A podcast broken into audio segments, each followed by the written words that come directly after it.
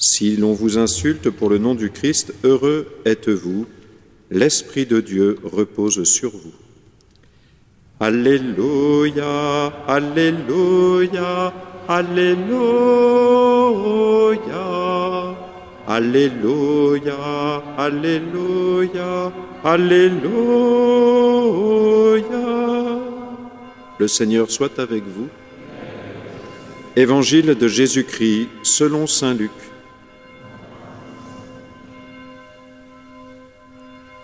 En ce temps-là, de grandes foules faisaient route avec Jésus.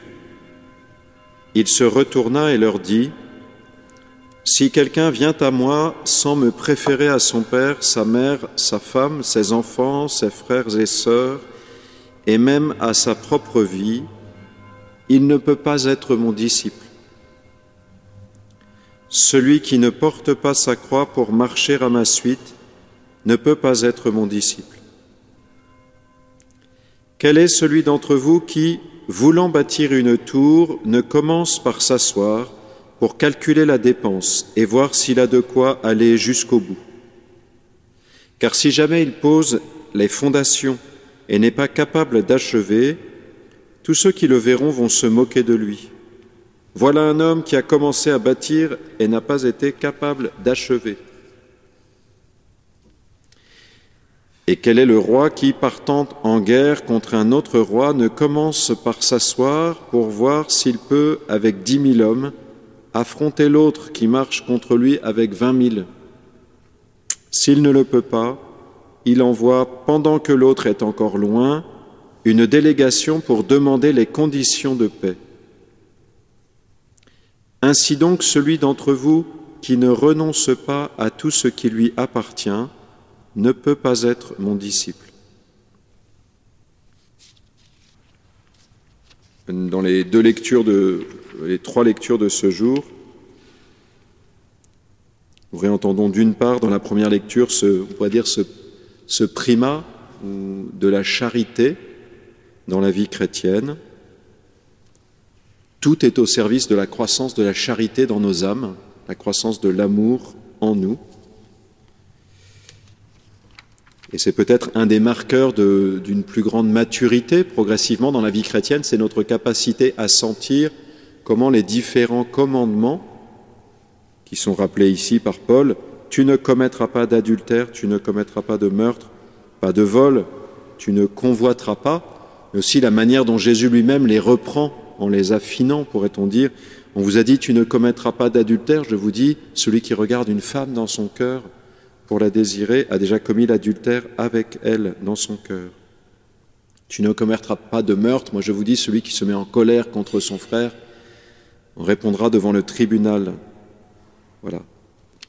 Donc la manière aussi dont, le Seigneur nous montre comment ces actes peuvent avoir des racines assez fines, on pourrait dire discrètes en nous. Hein, les choses, nous pouvons ruminer les choses intérieurement.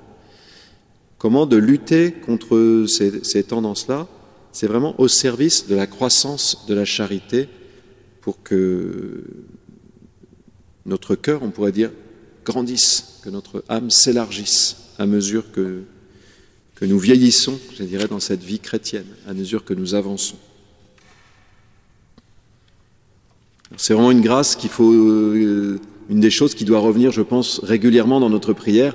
Seigneur, Fais-moi le don de plus de charité. Seigneur, augmente en moi l'amour. Et il y a des moments où nous réalisons de manière un peu vertigineuse que nous aimons si peu, si peu d'amour.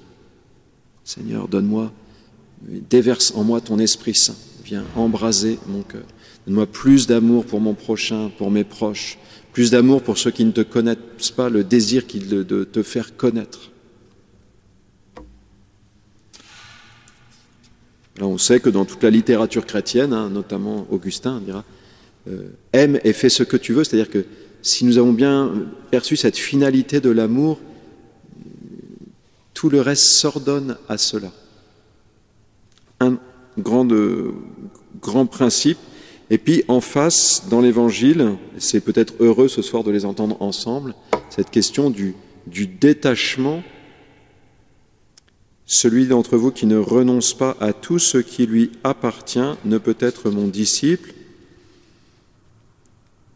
Et dans ce détachement est évoqué juste au-dessus, on pourrait dire la manière dont nous avons à préférer le Christ à toute autre relation. on pourrait dire la primauté du Christ dans nos vies. Dieu premier servi, disait euh, la petite Jeanne d'Arc, la jeune Jeanne, Dieu premier servi. Dieu en premier. L'évangile d'hier, c'était des personnes qui s'excusent les unes après les autres d'avoir autre chose à faire. C'est-à-dire Dieu qui est passé au second plan. C'est toujours un piège dans notre vie spirituelle, c'est qu'il y a autre chose d'abord et Dieu au second plan. Ben, Jésus nous dit au fond que le grand moyen stratégique pour la croissance, enfin pour l'édification de notre vie spirituelle, pour l'avancée de notre vie spirituelle, c'est d'entrer dans cette radicalité-là, vraiment de le mettre en premier. Et les deux choses se tiennent. Hein. Mettre le Seigneur à la première place dans nos vies et découvrir que l'orient de nos vies, l'horizon de nos vies, c'est la charité qui grandit. Voilà, ben, réjouissons-nous d'être ce soir ensemble pour célébrer l'Eucharistie. C'est une manière de mettre Dieu à la première place, évidemment, de lui donner place. Alors nous lui demandons les uns pour les autres, Seigneur, viens prendre la première place dans mon cœur, dans mon âme, pour que tu viennes orienter tout mon être, mon être tout entier avec toi à aimer. Amen.